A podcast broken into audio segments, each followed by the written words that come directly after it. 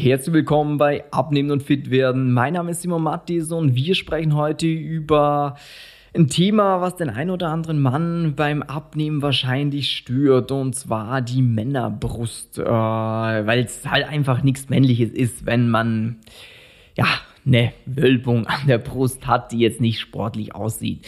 Und ich will dir jetzt einfach mal drei Tipps mitgeben, wie du diese Männerbrust loswerden kannst. Ähm, der erste, der ist eigentlich sehr simpel und wird sich jeder denken, ja, okay, logisch, muss ich machen.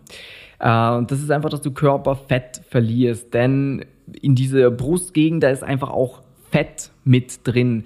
Und wenn du allgemein den Körperfettanteil senkst, dann geht das überall am Körper weg. Das geht am Bauch weg, das geht am Rücken weg, das geht am Hals weg, das geht im Gesicht weg und es geht auch an der Brust weg. Das heißt, Punkt Nummer eins ist, dass wir schauen, dass weniger Volumen quasi in der Brust ist, dass weniger Fett da ist, weniger was hängen kann.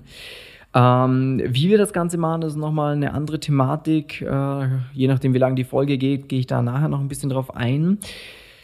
Tipp Nummer zwei soll sein, dass du Muskeln aufbaust in diesem Bereich. Das heißt, ähm, wenn du Muskulatur aufbaust, dann ist es einfach so, wie wenn du ein stärkeres Fundament hast. Das heißt, dass darüber, das ist nicht so schlaff, das wabbelt nicht so. Ähm, und das führt einfach dazu, dass die ganze Brustkorb straffer ist. Und wie du Muskulatur aufbaust, äh, vielleicht ganz kurz, ist halt, dass du schaust, dass du gezielt Kraftübungen für diesen Bereich machst. Das heißt, was sind Brustübungen? Wenn du jetzt zu Hause trainierst, wären das zum Beispiel Liegestützen. Je nachdem, wie kräftig du bist, ähm, entweder normale Liegestützen, Liegestützen auf den Knien oder Liegestütze, wo du die Hände auf eine Erhöhung hast, zum Beispiel einen Tisch, das wäre nochmal ein bisschen leichter.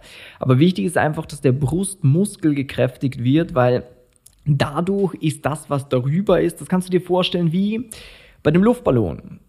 Der Luftballon, äh, wenn da zum Beispiel wir haben es ja so, da ist jetzt viel Fett quasi drin, das heißt viel Luft. Und das lassen wir ja raus, indem wir den Körperfettanteil senken. Und dadurch wird das Ganze so ein bisschen, ja, ist nicht mehr so straff, oder? Du weißt, was ich meine. Und Muskulatur ist jetzt wieder wie wenn du neue Luft reindrückst. Das sorgt einfach dafür, dass alles äh, darüber straffer ist, dass es besser geformt ist, dass es besser aussieht schlussendlich auch. Ähm, und der dritte Punkt, und das ist einer, den die wenigsten Leute auf dem Schirm haben, das ist das Bindegewebe.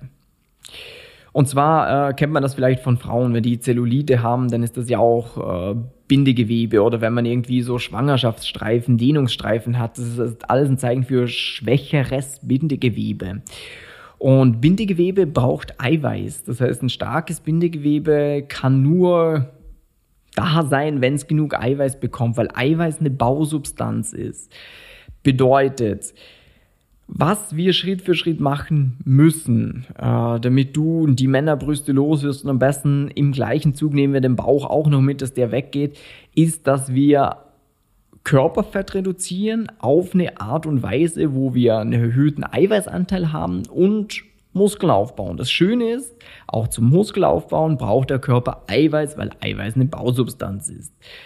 Und weiterer Vorteil von Eiweiß ist, es sättigt sehr lange und es hat einen sehr hohen thermischen Effekt. Das heißt, wenn du 1000 Kalorien durch Eiweiß futtern würdest, dann kommen nur 750 wirklich im Körper an, die er in Fett einlagern könnte, weil durch Hitzeproduktion etc. 25% verloren gehen. Bei Kohlenhydraten oder Fett sind das lediglich 5%. Bedeutet, wenn du da 1000 Kalorien isst, hast du auch wirklich 950, die in Fett angelegt werden könnten. Deswegen macht ein erhöhter Eiweißbedarf so oder so Sinn, weil er sättigt mehr, du hast es leichter mit Muskeln aufbauen, das Bindegewebe wird stärker. Und das heißt, nochmal ganz kurz zusammengefasst, wir brauchen ein Kaloriendefizit. Der Körper verbraucht eine gewisse Kaloriensumme und wenn wir da drunter sind, dann nehmen wir erstmal ab. So. Dieses Defizit müssen wir auf eine Art und Weise hinbekommen, dass wir das Eiweiß höher gestalten ähm, und Kohlenhydrate, Fett halt so, wie es für dich passend ist, dass du keinen Hunger hast, dass du nicht das Gefühl hast, du musst grob verzichten ähm, und ja, dass es dir Spaß macht, dass du dranbleibst an der ganzen Sache. Ähm, und bei den Brustübungen da halt auch, dass du schaust, dass du in dem Wiederholungsbereich von so acht bis zwölf Wiederholungen hauptsächlich arbeitest, weil das ist der Hypertrophiebereich, das heißt der muskelaufbauende Bereich. Äh, mit mehr Wiederholungen, was viele Leute immer denken, ja, ich muss mehr Wiederholungen machen zum Abnehmen, das ist absoluter Quatsch. Das sorgt einfach dafür, dass die Kraftausdauer besser ist. Das heißt, dass zum Beispiel schneller der Muskel mit Nährstoffen befüllt wird und sich schneller erholt etc. Aber wenn du einfach ein stabiles Fundament brauchst, wenn du Muskulatur aufbauen willst und wichtig, nicht Bodybuilder-like, sondern einfach, dass es ein bisschen sportlich aussieht, dann sollten wir immer in diesem muskelaufbauenden Bereich äh, unsere Übungen machen.